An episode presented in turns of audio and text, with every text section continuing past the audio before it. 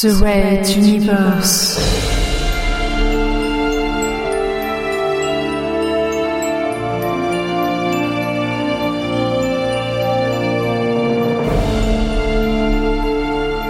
La plus grande saga galactique jamais entendue en podcast.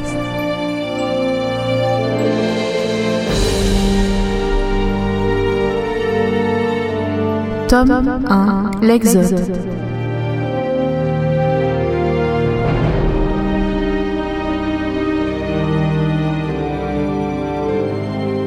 Chapitre 1 L'envol de Materwan, troisième partie.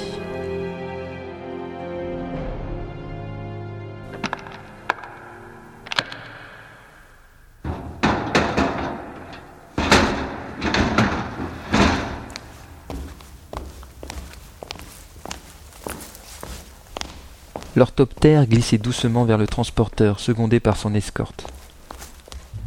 De la salle numéro 2 de contrôle du spatioport, le contre-amiral Pophéus suivait les manœuvres d'un œil averti. Ses yeux clairs, son regard dur, au rite sévère, sa mâchoire serrée où saillaient des muscles tendus, le tout engoncé dans un uniforme strict au col Mao blanc, celui des troupes blanches Castix, et le spectateur le moins averti devinait que son surnom de l'homme de glace ne lui était pas usurpé. Ancien jeune officier de la flotte marchande, il s'était engagé du temps de la royauté pour intégrer les grands vaisseaux d'exploration qui faisaient alors la légende des explorateurs de sa jeunesse. Voyager, Enterprise, autant de noms qui le faisaient rêver.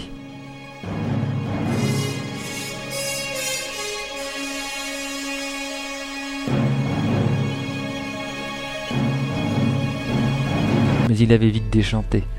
On ne découvrait rien que des nuages gazeux et des espaces vides de tout. Les pratiques homosexuelles étaient plus fréquentes à bord que les meetings de cartographie, et même l'élite dirigeante de ces vaisseaux d'exception n'étaient que des officiers dont l'amirauté voulait se débarrasser. Pourtant, c'est là qu'il grimpa les échelons, année après semaine, promotion après diplôme. Mine de rien, on pouvait vite monter en grade dans ces vaisseaux perdus au milieu de nulle part. Tout le monde se connaissait et il suffisait de fréquenter les bonnes personnes.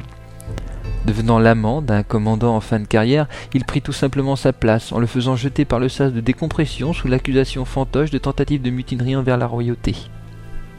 Le destin était alors avec lui car sur le chemin du retour, son vaisseau découvrit par hasard la seule et unique planète extra-système solaire habitable jamais répertoriée sur les cartes spatiales. Antares 4 gravitait autour d'une étoile naine rouge, nom de code CCCP2, sur un cycle de 18 mois environ. Assez petite, Antares 4 ne bénéficiait que d'une faible lueur rougeâtre durant le jour qui ne se couchait jamais, et la température n'excédait pas les 5 degrés Celsius en été. Loin du havre idyllique, cette planète n'en demeurait pas moins une découverte astrologique de toute première importance, et c'est au grade de colonel-commandeur que Pophéus prit ses nouvelles fonctions à l'état-major de la flotte spatiale dès son retour. Durant cette période, il se découvrit une variante bien agréable de son homosexualité, une attirance pour les jeunes garçons adolescents et si possible de couleur. Sa confortable rémunération, additionnée à tous les avantages en nature dus à sa fonction, ses orgies s'écoulant sur plusieurs nuits de débauche avec quelques amis et de nombreux mignons, lui firent perdre le sens de réalité durant des mois. Une douce période encore agréable à sa mémoire. Mais tout a une fin. Une enquête interne avait été diligentée par un quelconque fonctionnaire incorruptible du palais royal sur les dépenses et les mœurs de certaines personnalités, dont le colonel-commandeur Pophéus. Pour survivre, il allait lui falloir combattre la royauté. Ses yeux sillèrent lorsque l'orthoptère passa devant le soleil. Il joua quelque peu de sa mâchoire, puis enfila ses lunettes fumées pour mieux suivre l'appontage de l'appareil de la princesse Azala. Il prenait un risque politique majeur en la poussant à l'exil, mais les informations de son aide de camp, le lieutenant Ralato, concernant le double jeu de son nouveau jeune amant, jetaient un doute sur le cloisonnement des secrets de son cabinet. Le jeune Guy n'avait pas tardé à avouer dans la chambre de torture du sous-sol, et il avait même désinformé Azala durant quelques semaines. Pophéus lui avait lui-même tiré une balle dans sa jolie tête avant d'envoyer son corps rejoindre les autres dans l'abysse sans nom. Dommage. Il était très talentueux au lit, ce mignon.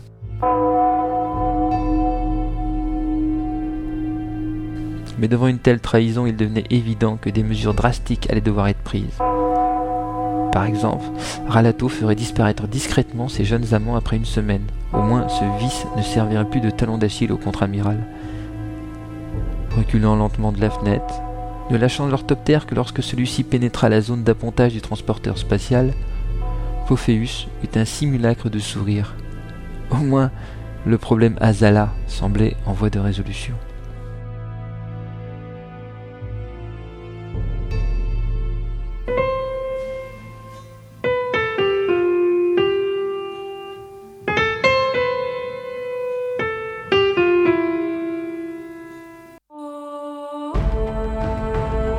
Red Universe à suivre.